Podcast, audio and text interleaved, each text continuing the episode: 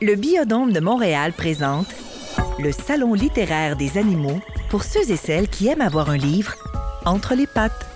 Un balado jeunesse à écouter sur espacepourlavie.ca.